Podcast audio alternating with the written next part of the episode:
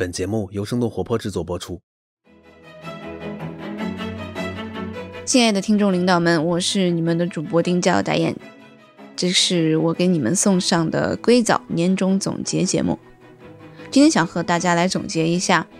因为硅藻第四季是从二零二零年，也就是去年的二月一号开始更新的，转眼间这一年就过去了。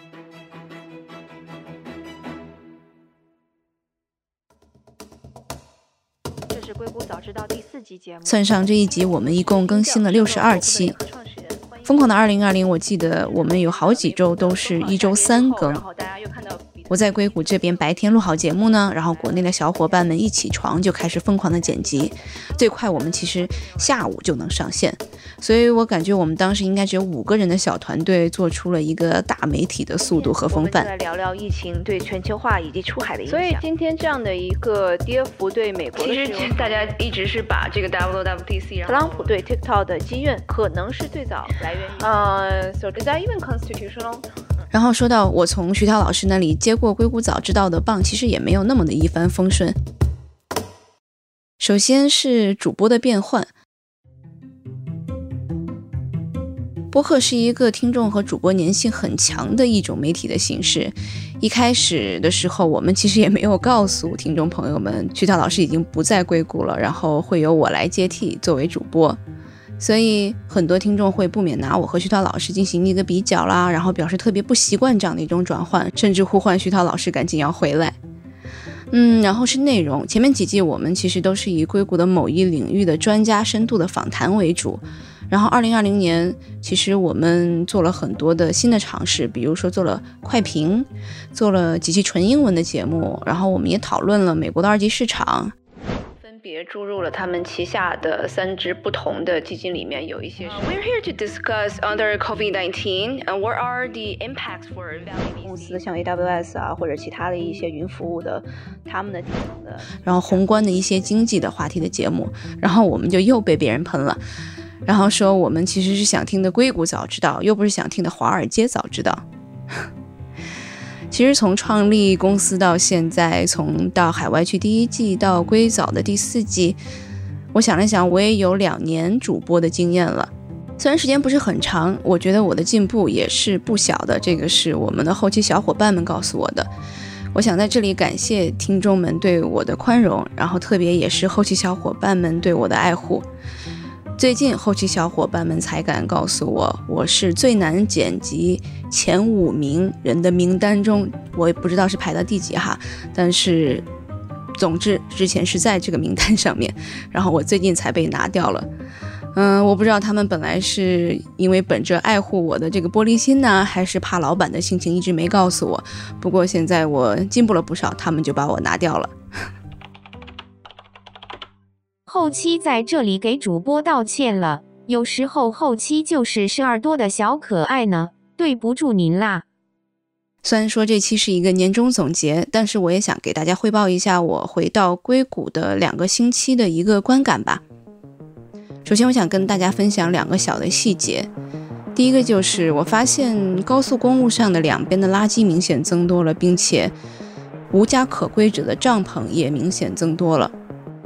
然后我有一天特别惊讶地发现，原来比如说是我在的一些硅谷的华人投资群，他们上面会写着某某硅谷投资群。我突然间发现，不知道什么时候，这个某某硅谷投资群突然名字就变成了某某硅谷奥斯汀投资群。Palantir moved from California to Colorado. Oracle, which is saying here that they have changed their corporate headquarters from Redwood Shores, California 可能有一些听众已经知道我想要聊什么了。是的，一大波硅谷的科技公司或者是科技公司的 CEO、投资人，他们正在逃离硅谷。虽然2020年对硅谷来说其实是一个丰收年，纳斯达克指数整体上涨了百分之四十。我们在过去几年间一直耳熟能详的一些独角兽公司，今年都上市了，比如像是 Airbnb、Palantir、Robinhood、Snowflake，我们今年也做了很详细的 Snowflake 的一期内容。呃，DoorDash、Asana、Unity，还有 Wish。如果我们要比较的话，整体今年 IPO 公司的市值的总和达到了两千年 dotcom bubble 就互联网泡沫之前的最高值。呃，那如果我们再看到一级市场，至于美国创业风险投资整体的规模在一千三百九十六亿美元，这个数字其实是超过了疫情前，也就是二零一九年的规模。甚至是比特币，它的价格也一度达到了三点四万美元还要多。虽然在这样一个一二级市场都很好的情况下，大家正在出走硅谷，我们就来看一下有哪些人已经离开了硅谷，有哪些公司正在从硅谷搬走。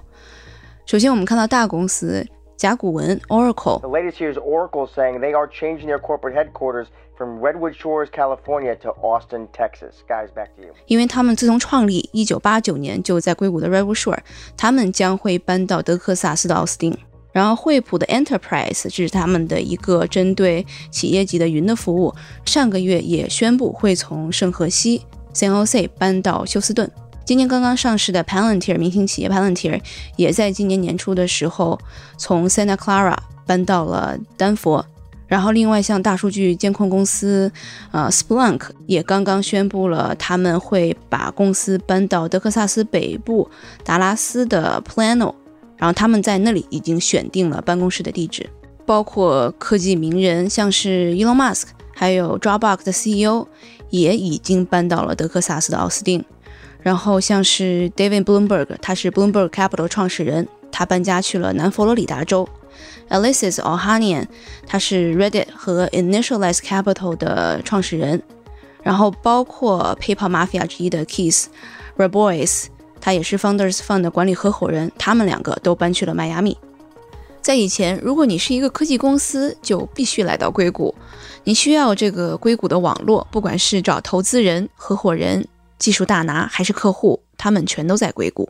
硅谷的成功是建立在成功企业家投资下一代新公司、新技术上的。其实现在硅谷有两千多家企业，都可以追溯到一九五零年代创建硅谷的八位仙童半导体创始人那里。但是这个网络是不是还是这么不可或缺的呢？在 Keith Rabois 接受 Jason Calacanis This Weekend 的博客采访当中说，Founders Fund 在过去的三到五年里，在硅谷外面投资的公司成长的非常的好。For somewhere between three and five years, as I pointed out publicly before, when we look at our portfolio at Founders Fund of the most important companies, and I'd measure that by like you know our carrying value, our dollars invested. More than half of our companies over the last three to five years that are the most important companies in the portfolio are outside San Francisco in the Bay Area. 原来我们以为硅谷不可或缺的这种网络，其实好像并没有那么重要。此外，不断增加的加州税收、不断增加的生活成本、越来越离谱的政府政策和不断下降的生活质量，我觉得这些加起来都是为什么这些硅谷精英正在搬离硅谷的原因。加州的个人所得税率是十三点三，是全美最高的。在新冠之前，有百分之七十的加州的税收是来自于个税。如果和一九六零年代相比的话，这个数字只是在百分之二十。而大家正在搬往的德州和佛州是没有州个人所得税的。在加州，有百分之四十的选民是不交税的，百分之十的人贡献了加州百分之八十的个税的收入。其中有十五万的人，或者是这个我们称它为 household，贡献了将近一半的税收。在此之上，还有不断的各种新的苛捐杂税在发生。在刚刚过去的二零二零年十一月份，旧金山刚刚通过了美国第一例的高管税的法案。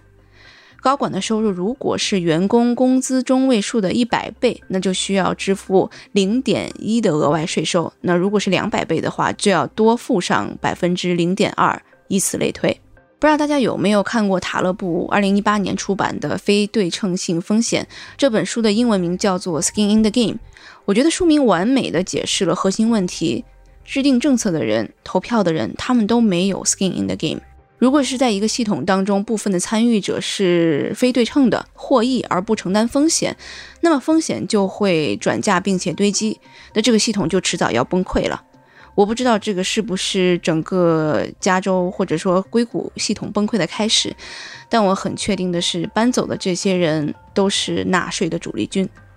那我们再来看一下房子，我们中国人喜欢讨论房价，我们就来比较一下旧金山湾区和德克萨斯奥斯汀的房价。旧金山奥克兰黑沃尔整体区域的房价的中位数是在一百一十五万美元，而奥斯汀是在三十六万。那除了税收和差不多四倍的房价差距之外呢，就是各种 progressive 的政策导致的生活质量下降。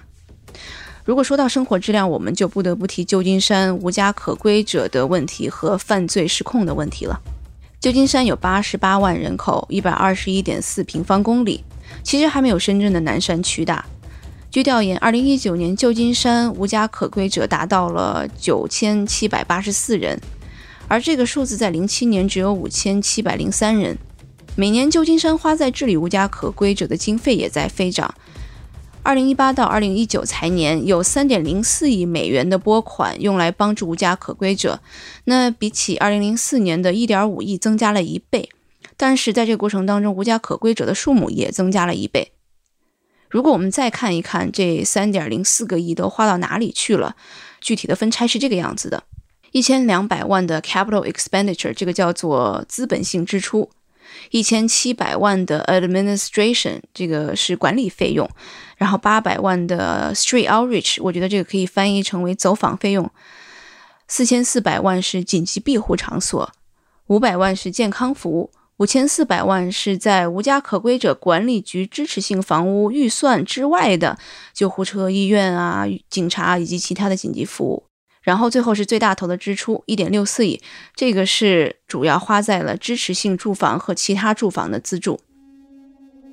所以我们算一下的话，平均帮助一个无家可归者，政府的开销是三万零九百二十七美元。那我们再来对比一下美国的平均的贫困线，然后这个数字是一万两千七百六十美元。很可惜，这些钱其实并没有能够帮助无家可归者早日回家，或者是让三藩市的纳税者过上更好的生活。我们抛开街上的垃圾和无家可归者的排泄物之外，光看街上废弃的针管的数据，我们可能就能窥见一斑。二零一六年每个月街上的废弃针管是在一千八百六十五根，这个数据到了二零一七年。增长了五倍，达到了每个月一万零一百三十九根。据 San Francisco Examiner 的报道，疫情之后，旧金山的无家可归者人数增长了百分之三百，达到了将近三万人。这个人数会占到旧金山总人口的百分之三点五。我们要知道，平均美国的无家可归人口占总人口只是在百分之零点一七。五月份，三藩市政府为了控制疫情在无家可归者群体里面的传播，政府租下了不少平均两百美元一晚的酒店，对无家可归者进行隔离，并且给予他们的免费酒、香烟以及大麻。San Francisco, anyway, officials are putting up the homeless for free in city hotels and supplying them with free alcohol, drugs, and nicotine.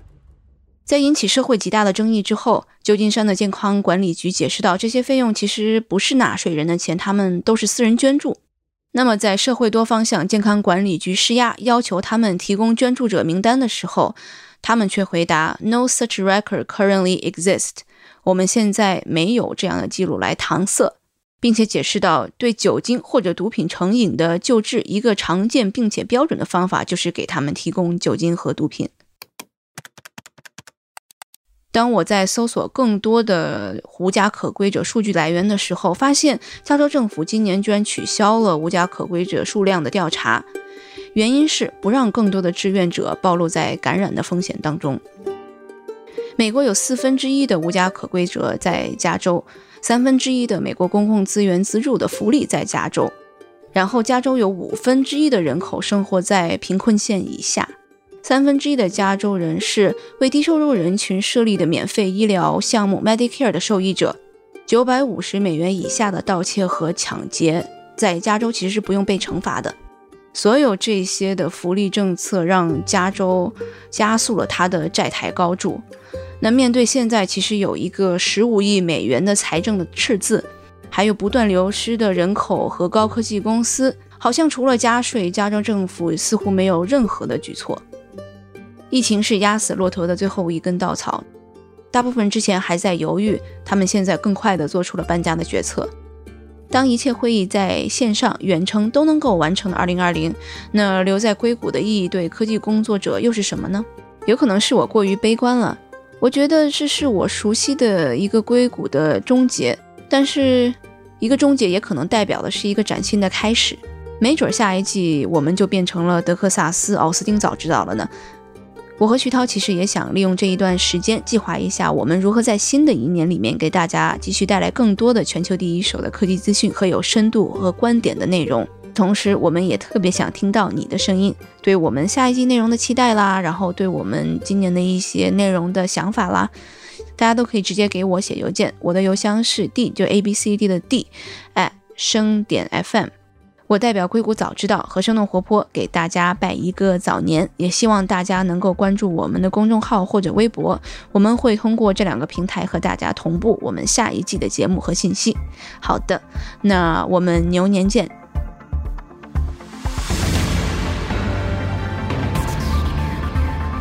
今天的节目就到这里。这期节目除了主播和嘉宾，也感谢我们团队的迪卡布里辛和 Luke。他们在最短的时间内完成了节目后期制作，还感谢小爱，她是每次将音频上传到各个平台的人，她同时也是生小英这个账号背后的小伙伴。同时也感谢子珊和 Amanda，是他们每次将音频整理成了文字，并发布在我们的微信公众账号上。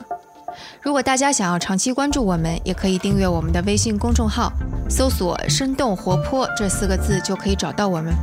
也请您支持我们。例如，在您所喜爱的音频平台上点赞打分，或者通过打赏的方式支持我们。打赏方式在我们的微信公众账号上以及网站声 FM 到 CN S H E N G F M 到 CN 上都能找到。当然，也可以转发给您一两位朋友们，让他们也听到这档节目。也请大家继续关注我们之后的报道。那我们下次节目再见。